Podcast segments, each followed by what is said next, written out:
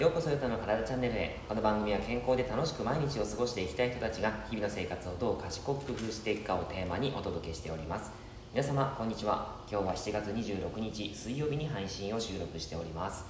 さて今日はですね、えー、睡眠の質も大切だけど睡眠の量も大切だよっていうお話をしていきたいなと思います。これはもう皆さん、まあ、ご存知かもしれないんですけどもやっぱり睡眠の質はもちろん大切ですよね。えー、寝て起きた時にすっきりしないとかですね途中で起きちゃうとかさまざ、まなことがありますけどもやっぱりそういう睡眠の質をいかに上げてですね、えー、睡眠、まあ、体の状態をいい状態に保つかということはやはり大切かなというところなんですけども、えー、睡眠の量というのもですねかなり大切だなというふうにここ最近感じております。えっと、というのもですねなんでこれを話そうと思ったかというとえーと、昨日、おとといですかね、ちょうどあの大谷選手のですね、えー、大谷翔平選手ですね、の、えー、でなんかよく睡眠の時間をすごい確保してる、よく寝るっていう話を聞くじゃないですか。で、えー、大谷選手、本当にどのくらい寝てるのかなっていうのを調べてみたんですね。で、まああのまあ、実際に本人のその詳細まで聞いてるわけじゃないので、あのそういった調べた結果なんですけども、やっぱりあの普通に10時間とか寝たり、あとはそのえーと、試合に合わせて登板の日に合わせてやっぱりその睡眠サイクルをちゃんと自分の中で作ってるみたいなんですね。10時間以上寝たりあとはその登板の日も、えーと、2時間、えー、登板の時間の、えー、その前まで2時間ぐらい寝てるとかそういったこともあるらしいです、はい、なのでもう本当にその睡眠をしていかに自分のベストなパフォーマンスを出せるかっていうことを自分の中で研究してえー、最適な自分のその睡眠時間であったりとか睡眠の質というのを多分とっているんじゃないかなというふうに予想されます、えー、そこでですね、まあ、私たちは僕たちはどういうふうに睡眠をと向き合っていけばいいのかということでですね、えー、話をしていきたいなと思います。あの僕自身ですね今その夏になってですね暑いじゃないですか。もう本当にですね冷房をかけていないとああの寝苦しくて寝れないですよね。もう暑すぎて本当にもう寝れないということがあって最近本当睡眠のですねバランスが崩れてます。えっ、ー、と僕の場合ですねその寝ている時に、まあ、冷房をつけているんですけどもその冷房をですね寝る前に切る切っちゃってたんですね。切っちゃうと、まあ、やっぱり暑くて起きちゃうと。あの途中で起きちゃうんですね。で、えー、そうするとやっぱり睡眠が途中で遮断されてるわけなので交感神経が優位になってしまうわけなのでそこでですねやはりいい睡眠にはなってないというふうに感じます、えー、で扇風機をずっと回していると、えー、冷房を切って扇風機を回しているんです。いたいたこともあったんですけどもそうなるとあのずっとこう風が当たっちゃうんで喉が乾燥しちゃうんですよね。で朝調子が悪いと。いうことでなかなかちょっと難しいなというのを感じながら最近でもようやく分か分かってきたというか当たり前かもしれないんですけど冷房をずっとつけっぱなしにすると、えー、で設定温度は27度ぐらいが一番いいのかな夜寒くならないのかなというのを最近感じてます、はい。まあ、28度だとちょっと暑いのかななんても思いながらですね、えー、そこら辺のちょっと微妙な調整をしながら最近いるような形です、皆さんはいかがでしょうか？何度ぐらいで寝てますか？えー、もしくはつけて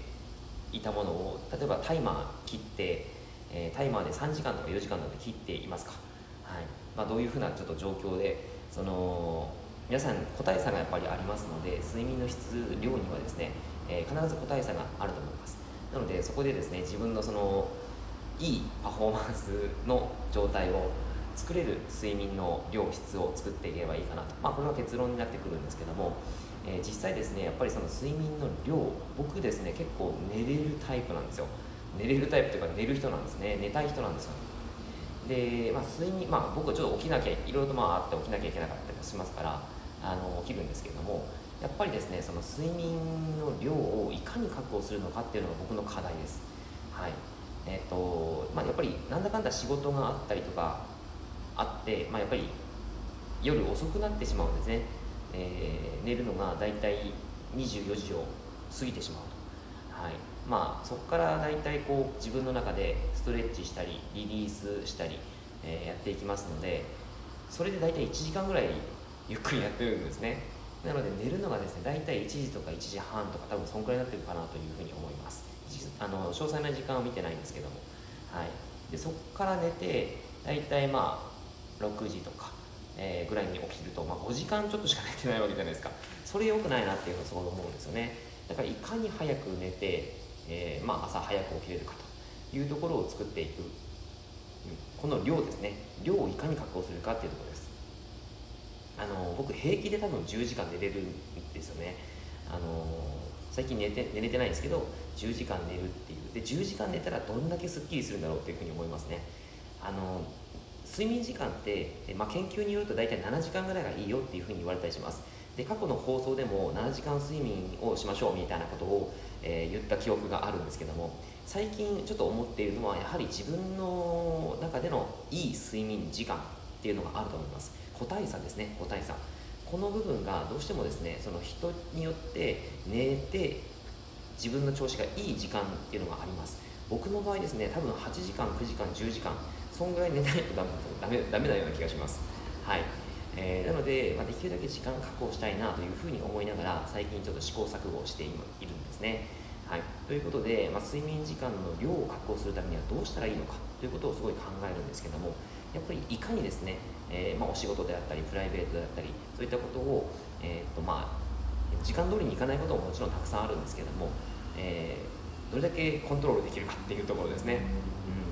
仕事に関してはもうバッと集中してですねやれることやりたいこと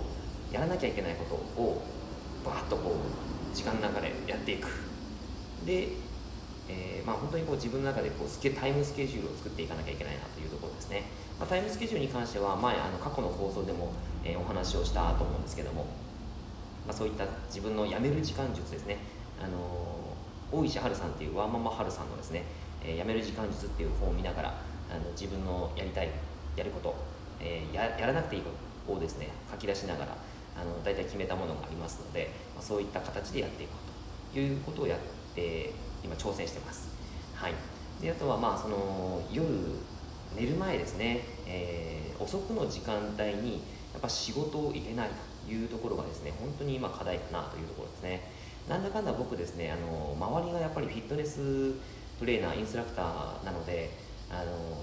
大体日中夕方ぐらいまで仕事をしている人たちが多いんですよ。でミーティングとか、まあ、セミナーとかになってくると夜になってくるんですね、まあ、大体9時とか10時とか、まあ、そんぐらいからスタートということになって、えー、そこの時点でもう睡眠不足になるっていうふうに分かっちゃうじゃないですか、うん、なのでそこが一番課題だなというふうにちょっと制限制御できるものもあれば制御できないものもあったりするのでそこをなんとかしなきゃいけないなということは考えています。はい。まあ、そんなことからですねあの睡眠の量をいかに確保するかというのが僕の近々の課題ですね。はい。で逆に睡眠の質の方を取りたいという方もいらっしゃると思います、えー、そもそも私寝れないんですっていう方すごくいらっしゃいますよね。その場合やっぱりどうするかっていうというとあの、まあ、様々な研究がされてますよね。あの本当に睡眠に関する研究っていうのは非常に多くあります。でその中でですね、まあ、厚労省でもいろいろと言われたりしますがあのやっぱり自分のですねその睡眠状態っていうのは自分自身の意思とか意識によって制御することはできないというふうにはっきりあの研究で出ていると言われています。覚醒なので、えー、覚醒中の生活行動とか生活上の工夫あとは生活スタイルの改善ですね。そういったもので対抗策対応策を講じる。これがとても健康的な睡眠の確保をすることができると。えー、いわゆるこう睡眠衛生っていうふうな言葉を使っていましたけども、えー、まあ、その睡眠衛生をちゃんと整えていくことっていうのが一番大切だよということを研究でもま出しているわけです。でその中でどういうふうにするかと。で1つ目はやっぱり外日リズムの規則性の確保ですね。外日リズム、えー、と24時間のサイクルっていうのは私たちの体にもうその刻まれているわけですね。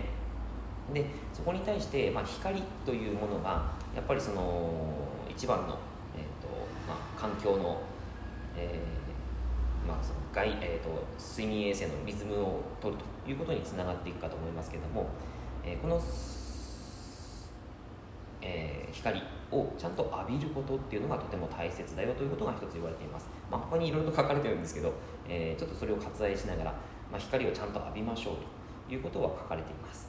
そして、え2つ目。日中や起床前の良好な覚醒状態の確保ということを言っています。あの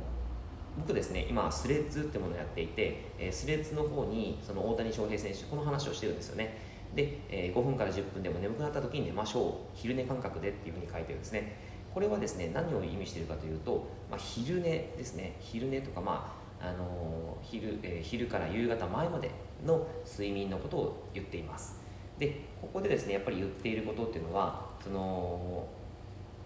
起床時刻に近いあ就え、就職ですね。寝る時間帯に近い時間帯でうたた寝や仮眠っていうのは夜間のその主睡眠における入眠を妨げ睡眠の維持や安定性を損なうというふうに言っています。うん、あのやっぱりそうなんですよね。夕方以降とかあと夜間のそのちょっとしたうたた寝っていうのは睡眠の質をいかに著しく低下させてしまうと。いうことが言われています。なので、えー、まあ、やっぱり午前午後前半とかに15分から30分以内の仮眠をとるというのが非常にいいよということが言われています。そして3つ目ですね良好な睡眠環境の整備ということで、えー、寝具であったりとかあと寝る前のやっぱりスマホであったりとかまあ、そういったことをちゃんとあの整えましょうということが書かれています。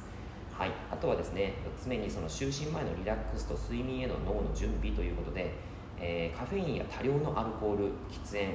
激しい運動心身を興奮させるような行動熱すぎる風呂